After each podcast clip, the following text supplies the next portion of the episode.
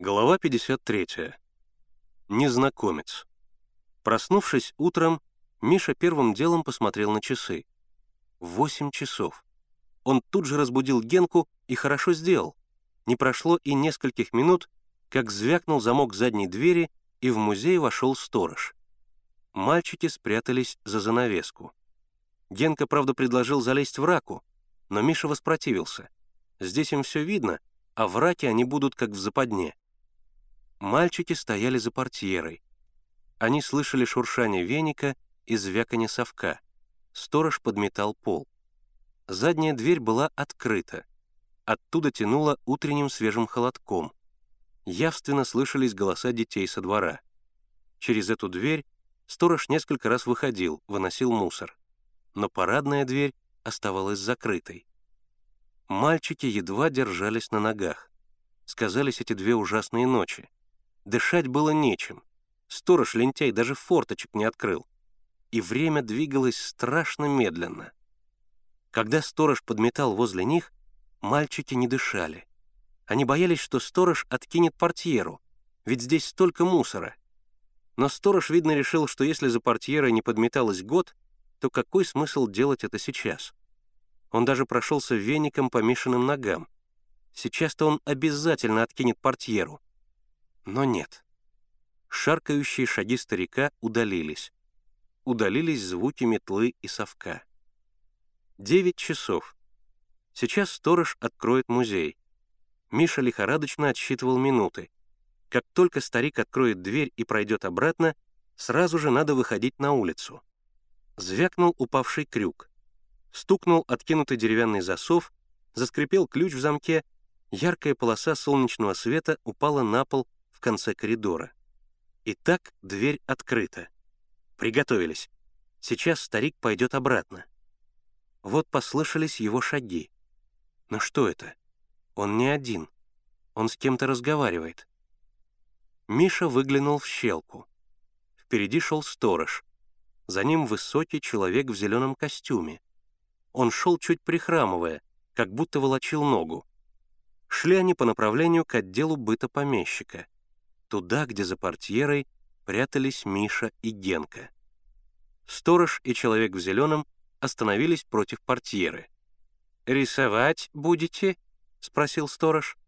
«Немного», — ответил человек в зеленом костюме, вынимая из кармана блокнот и карандаш. «Прикажете стульчик?» «Спасибо, не беспокойся. Иди по своим делам». Сторож прошаркал дальше — незнакомец быстро водил карандашом по раскрытому блокноту. Это был мужчина лет 35-40, гладко выбритый, с туго приглаженными рыжеватыми блестящими волосами, подтянутый, в зеленом костюме и белом крахмальном воротнике. Шаги старика стихли. И тут случилось самое неожиданное.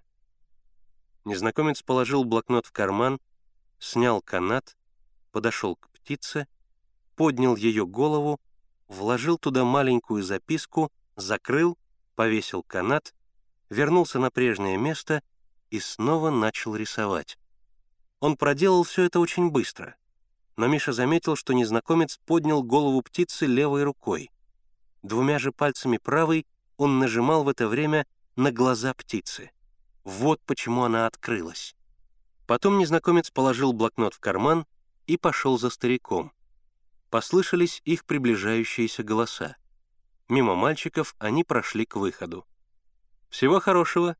Счастливо оставаться», — сказал незнакомец, пожимая сторожу руку и, видимо, что-то кладя в нее. Старик изогнулся в подобострастном поклоне и, продолжая низко кланяться, проговорил «Благодарю, благодарю, и вам счастливого». Старик опять прошаркал по коридору.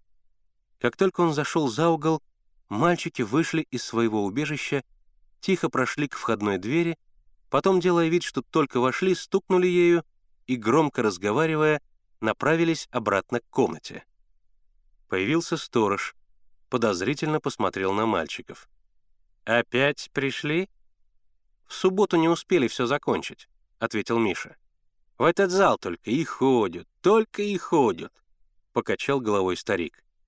Теперь все изучают помещичий быт», — объяснил Миша. «Вот и ходят сюда».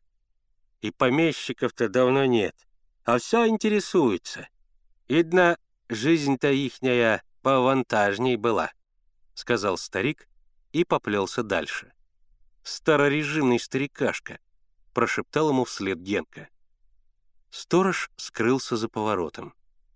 Миша приподнял канат, подошел к птице и, подражая незнакомцу, левой рукой взялся за голову птицы, а двумя пальцами правой руки нажал ей на глаза.